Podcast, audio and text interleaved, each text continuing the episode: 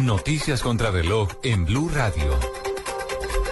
6 de la tarde, 33 minutos. Se conoció el parte médico de la lesión que sufrió esta tarde el futbolista colombiano James Rodríguez y las noticias al parecer no son buenas, Jonathan Sachin. Así es, eh, Hernando, pues recordemos que estaba jugando el Real Madrid contra el Sevilla, la fecha número 21 de la Liga Española, compromiso que venció el equipo merengue 2 por 1.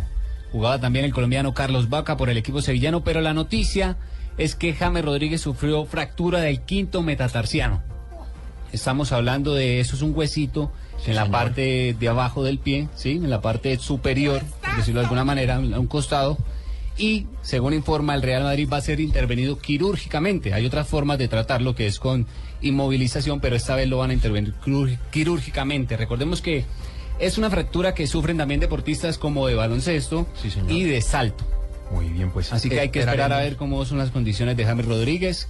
Eh, si estará para próximamente juegos o, o si la intervención quirúrgica le dará un tiempo posterior de recuperación. Estaremos muy atentos pues a que desde el club eh, madridista nos digan cuántos serán los días de incapacidad de James Rodríguez. Gracias, Jonathan.